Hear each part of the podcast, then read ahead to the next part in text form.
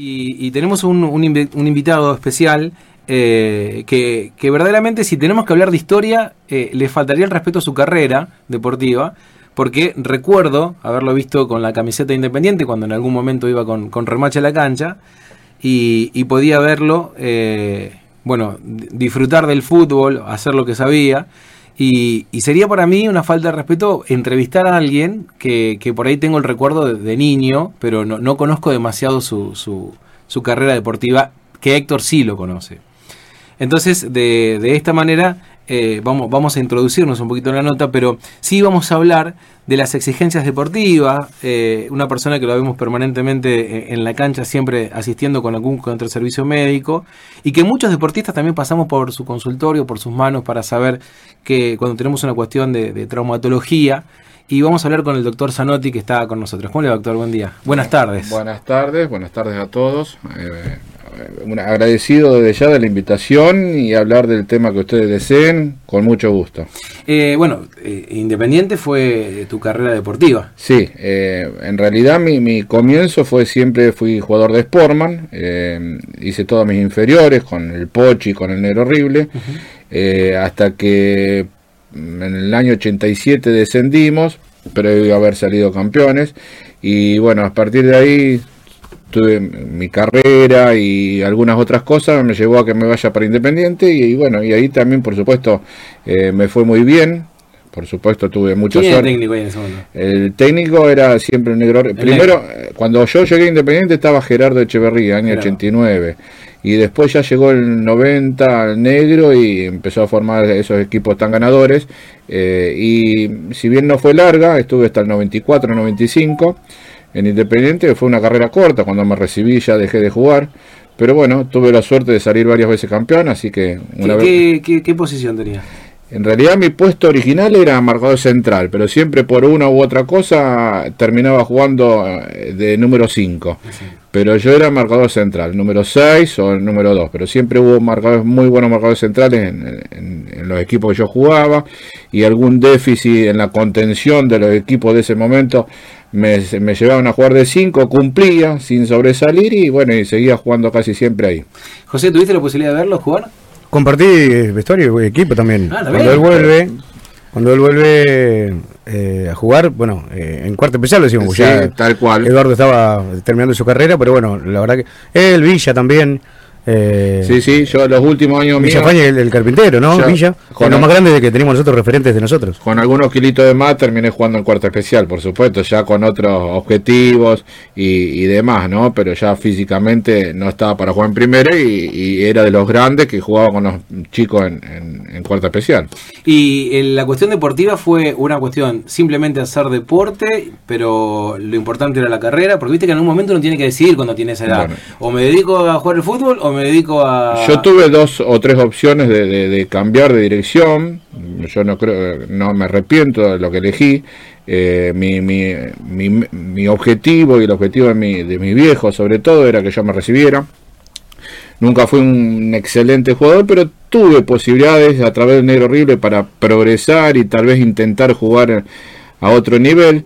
Pero bueno, eh, ya estaba directamente encaminado en mi, en mi carrera y seguí, por supuesto, seguí jugando acá en la liga, que mal no me fue, competía, di algunos, algunas ventajas desde el punto de vista físico, porque estando solo, entrenando allá, no es lo mismo que entrenar con el resto de los compañeros acá, pero no me quejo, gracias a Dios me pude recibir, tuve la suerte de participar en el campeonato de Liga Benense y como te decía, no me fue muy mal. Así que pude hacer las dos cosas con, con bastante eh, buenos resultados, a eso me refiero. Bueno, buen resultado fue, en este caso, más allá de la parte deportiva, el hecho de haber obtenido, digamos, el título. Sos traumatólogo. Sí, sí, soy médico, me recibí de médico y después hice mi especialidad de ortopedia y traumatología. Eh, por eso la carrera de medicina, que a mí me llevó casi ocho años, eh, después no terminó ahí, tuve que seguir durante todo mi periodo de concurrencia, que la concurrencia se diferencia de la residencia, que es, es ad. Son menos cantidad de horas, pero eh, te exigen estar todos los días, eh, las seis horas que, que, necesitaba estar, pero ad honorem. Y entonces tenía que, durante ese periodo, hacer la concurrencia y trabajar a la vez. Por eso me gusta tanto la emergencia, porque mientras hacía la concurrencia yo trabajaba arriba en la ambulancia. A la noche me subí arriba en la ambulancia y me hice emergentólogo y trabajé en, en las emergencias de Rosario en varias empresas. Y bueno, y por eso después trabajé en GEMED y sigo trabajando en, en Ecofil. Eh, justamente por, por, mi experiencia laboral, ¿no? Porque eh, mi, mi, pasión era la ortopedia y la traumatología, pero la necesidad del momento de, la emergencia. De, de, subirme a la ambulancia, aprender arriba de la ambulancia, porque uno se recibe médico, pero no, desgraciadamente no sabe todo. De hecho, tampoco todavía no lo sé. Pero bueno, uno va aprendiendo y se va formando día a día. Ya tengo año 95, 27 años de, profesional. Eh, y bueno, y después con mi concurrencia tuve la suerte de tener una formación increíble con un tipo que sabe muchísimo en rodilla y cadera, uno de los mejores cirujanos del país que está en Rosario, que lo ayudé durante 20 años, me vine hace 4 años de trabajar con él. Si bien yo venía los fines de semana, pero estaba de lunes a viernes, a lunes a jueves estaba ya operando con él Así que tuve una formación muy, muy buena y, científicamente excelente, porque gracias a él pude viajar a congresos internacionales y demás que me han servido de mucho. Así que mal no me ha ido desde el punto de vista médico tampoco. Cuando nosotros estamos acá y, por este pueblo, ciudad grande, chiquito, que nos conocemos todos, hoy hacemos un, un deporte y bueno, a veces hacemos una mala práctica y terminamos en tu consultorio. Eh, ¿Cuáles son en este caso las lesiones más, más comunes por ahí que podemos ver con, con todas las actividades deportivas? Porque viste que acá tenemos atletismo, fútbol, mucho ahora hockey, patín, o sea, no sé, la, mala posición del pie, un choque de frente. Todo, todo puede ser eh, motivo de lesión desde el mal entrenamiento, la mala alimentación, hasta la mala suerte, por así llamarla. Eh, las lesiones en el deporte se producen aún tratando de prevenirlas. Porque vos me decís, no, eh, hay jugadores que no usan, no se vendan, hay jugadores que, que no, no elongan, no calientan lo suficiente, que están pero entrenados al mil por mil y aún así se lesionan. Y vos me decís, por supuesto que hay factores eh, que influyen sobre la lesión del jugador. Hablemos de lesiones musculares que son altamente frecuentes, desgarros, contracturas, distensiones, y están las otras lesiones que son un poco más graves, por así llamarla, que están eh, lesiones de rodilla, tobillo, que pueden ser ligamentarias, y ni hablar de lesiones óseas, que eso tiene que ver un poco más con factores externos a lo estrictamente eh, a, lo de la preparación física que tienen que ver con el terreno de juego, con la, mala suerte de haber caído, haber trabado eh, en forma débil y, las cosas, esas lesiones ocurren porque son frecuentes también.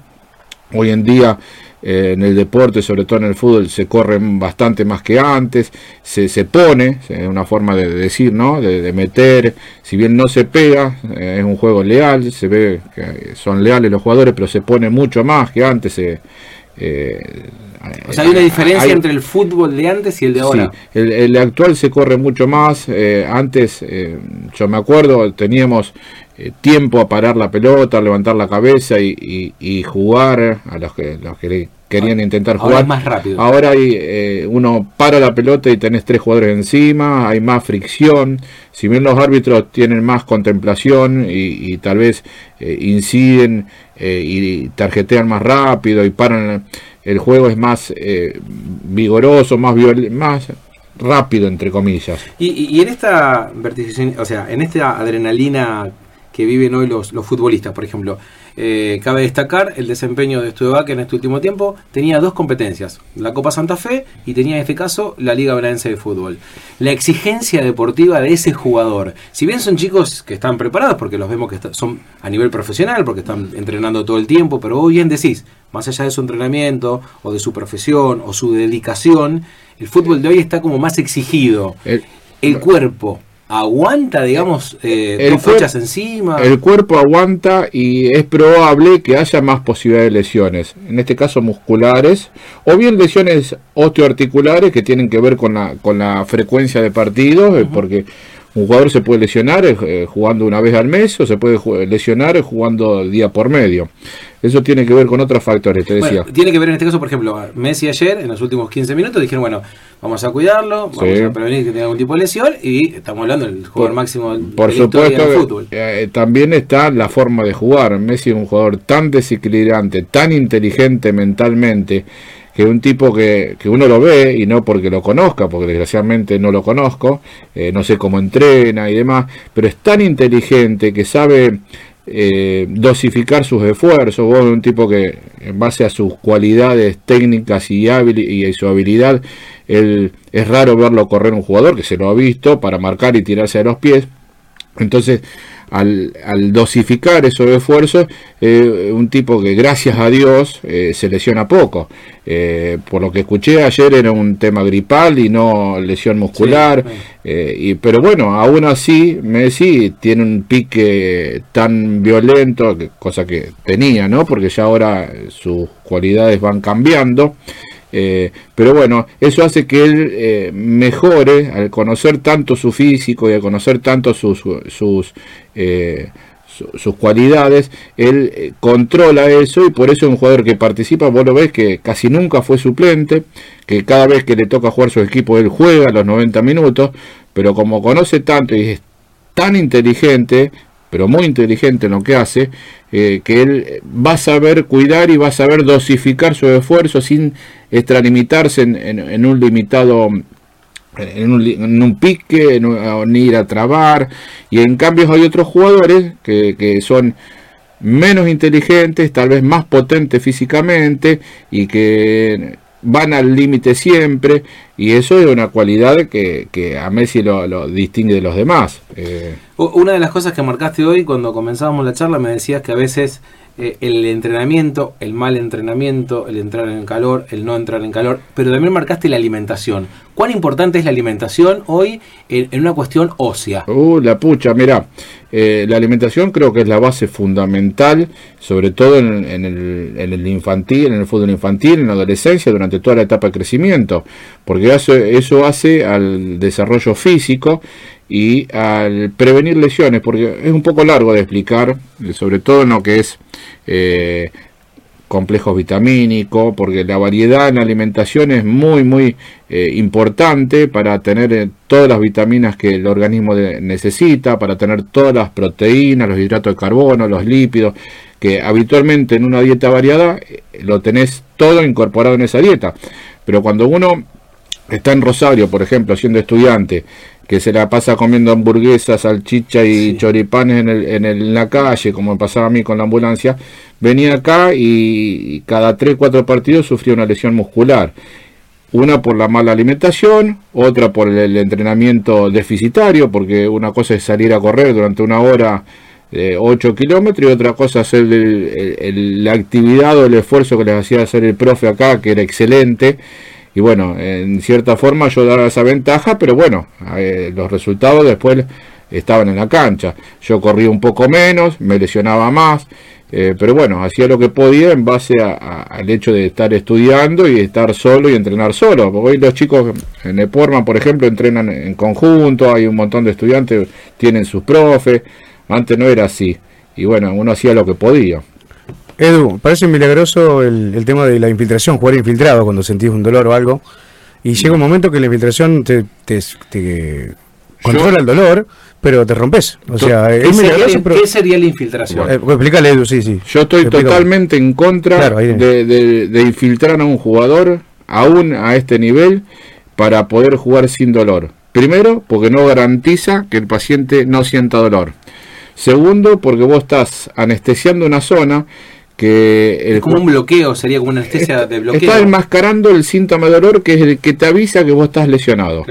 Y entonces vos no es que te vas a romper del todo, pero después la lesión se hace crónica o se hace mayor, es más difícil de resolver, deja secuelas, deja secuelas, hay ejemplos a nivel profesional, el más eh, notorio es el de Batistuta, sobre la pubalgia. pubalgia y 15 de, tobillos a repetición, eh, ha hecho artrosis bilateral de tobillos. ¿Mi hermano jugó cinco partidos infiltrados? Nosotros. Y se rompió el ligamento en un clásico, imagínate. Por eso que yo le pregunto eso, porque digo, es, entre comillas una mentira la infiltración. A nivel eh, clubes profesionales, la infiltración está muy en boga porque los jugadores son máquinas y que si no juegan pierden dinero y si no, y si no o no se dan los resultados. Pero yo al formarnos uno en la facultad, eh, a nosotros, como siempre digo a los chicos, a mí el, resultado es lo de menos. Yo lo que no quiero verte todos los domingos o todos los lunes acá por la misma lesión. Mi interés es que vos vengas uno, dos, tres veces y después ya te olvides de esta lesión y no tenerte todos los lunes, porque no es la forma. Después, ese paciente a la larga tiene consecuencias, pero sin dudarlo te digo.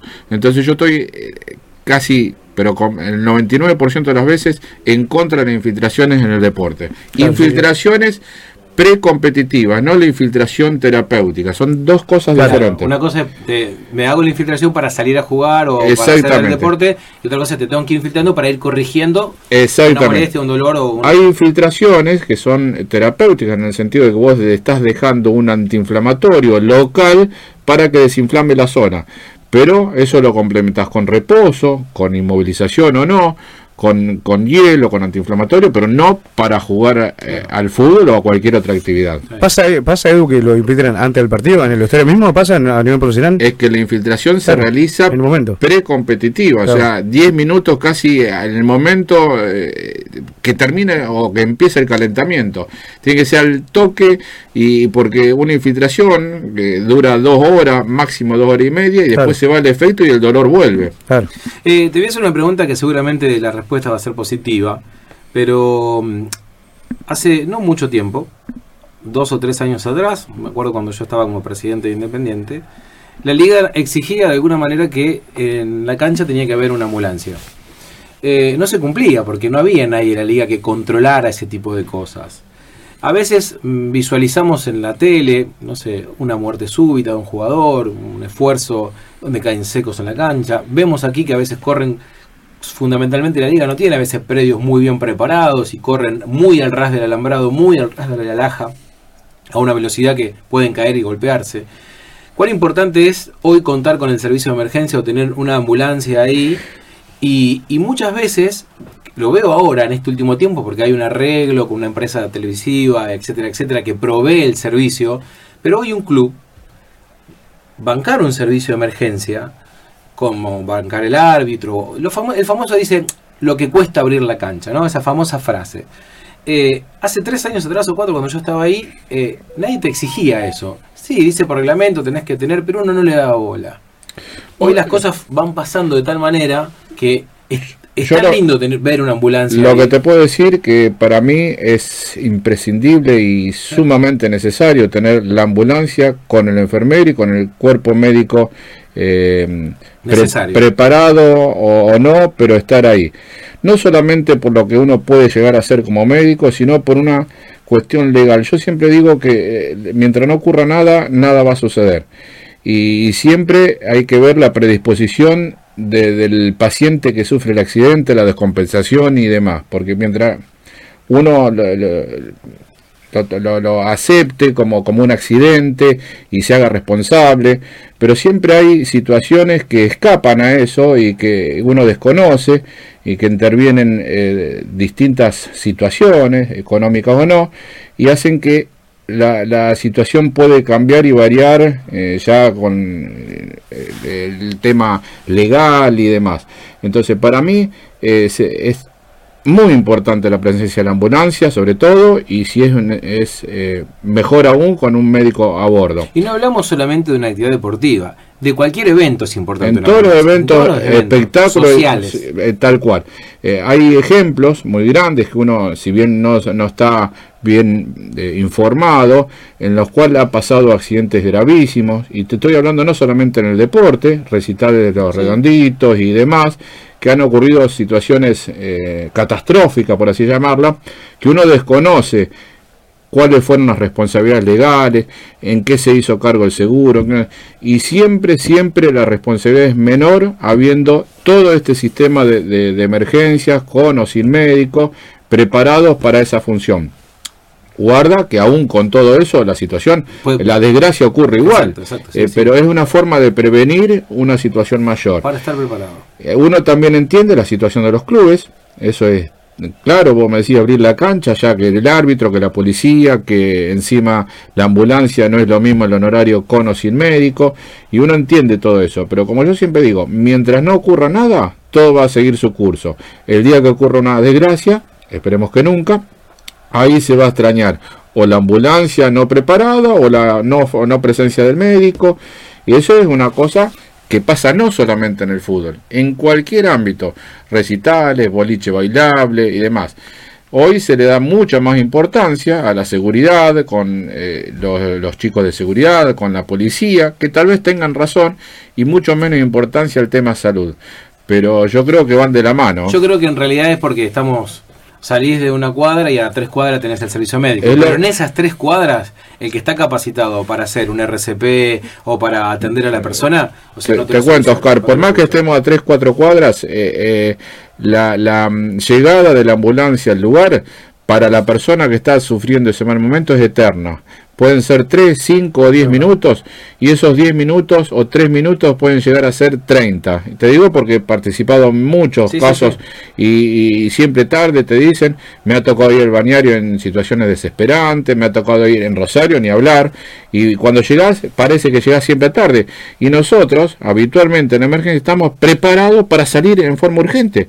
Nada más que todo ese, ese de subir a la ambulancia, el traslado, el llegar, requiere su tiempo. Mira que habitualmente parece que, uno demora, pero no es así. Eh, se hace lo que se puede. También hay que preservar la salud en Rosario, sobre todo. Yo una, una vez tuve la desgracia de pegarnos un palo por pasar en el semáforo en amarillo eh, con la ambulancia sin nadie atrás. Si yo iba atrás con ese con un paciente, íbamos a atender a un, a un geriatra, un paciente se había caído en la escalera íbamos sin, sin paciente. Nos tocó la ambulancia rápida, nos tocó de atrás, volcamos, pero arrastramos como 30 metros. Si veníamos atrás, no, contamos el cuento. Entonces, ese tipo de situaciones hay que considerar. La ambulancia no puede ir pasando semáforo en rojo, rojo, rojo, porque mata a alguien. Entonces, hay que contemplar todas esas posibilidades y por supuesto la persona que está necesitando esa eh, atención inmediata no considera todas otras situaciones. Eh, y bueno o que el mismo la misma ambulancia está eh, asistiendo otra urgencia u otro, otra necesidad. Y entonces eso cómo le explicás a alguien que, que te necesita y que vos no, no lo asistís en forma inmediata porque no estás ahí es muy es un poco largo el tema para ya lo vamos a hablar. Eduardo yo te agradezco que hayas que hayas venido. Eh, prometemos en este caso a toda la audiencia que bueno Héctor va a hacer una entrevista deportiva con fundamentos deportivos y con conocimiento sobre tu carrera. ahora me hiciste acordar respecto a la, participación de Studebaker en ambos campeonatos.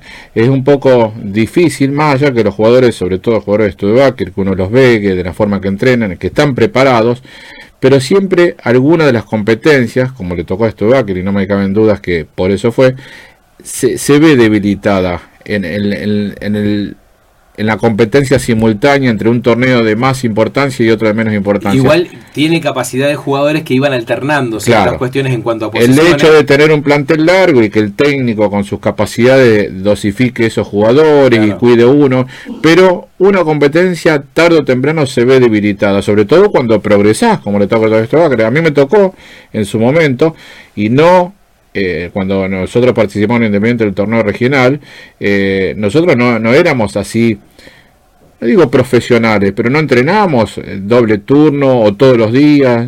yo, como te dije anteriormente, estaba en Rosario y entrenaba cuando podía, salía... Era otra, era otra dinámica. Mi época, yo te cuento, eh, y, y, no me da vergüenza en decirlo, yo terminaba el partido el domingo y era en el miércoles y todavía me dolían las piernas. Entonces hasta el miércoles o jueves tal vez no salía a entrenar. Y bueno, así me fue en la última etapa de mi carrera. Pero con 28 años ya parecía que tenía 35. Y, y eso es tan, tan importante para, para, sobre, para competir mano a mano con otros jugadores preparados físicamente como se debe estar, ¿no? Eduardo, gracias por venir. Te agradezco a vos, Oscar. Hay un mensaje acá para Eduardo. Dice, Eduardo fue un jugador extremadamente inteligente, conocía sus limitaciones para de esa manera fortalecer sus cualidades, que eran muchas, de esos jugadores que quiero para mi equipo. Héctor Acuña escribe, está entre paréntesis, desde la cama. También tendré que ir a atenderlo, ahora, está en la cama. Lo bueno de tenerlo de es que le podemos hacer una nota y si me, me duele acá y ahí nomás. No hay problema, con gusto lo puedo ayudar. Eh, gracias Héctor por el comentario. Bueno, ahí está, lo comprometemos a, lo comprometemos a Héctor entonces para que este tipo de nota, eh, con la capacidad de Héctor de poder entrevistarte seguramente deportivamente, que es totalmente distinto a lo que puedo haber hecho yo. Espero no haberte faltado el respeto y gracias por haber venido. Gracias, Oscar. Nosotros seguimos con la programación, sigan ustedes con José y, por supuesto con Lea, sigan disfrutando de este deportivo, una versión especial en el día de hoy. Hoy nos dedicamos a hablar dentro de lo que es el deporte sobre el área de salud. La parte deportiva se la dejamos a Héctor Acuña para una próxima entrevista con Eduardo Zanotti. Hoy la versión doctor, la versión deportista será en un próximo episodio en este deportivo. Sigan disfrutando de la radio.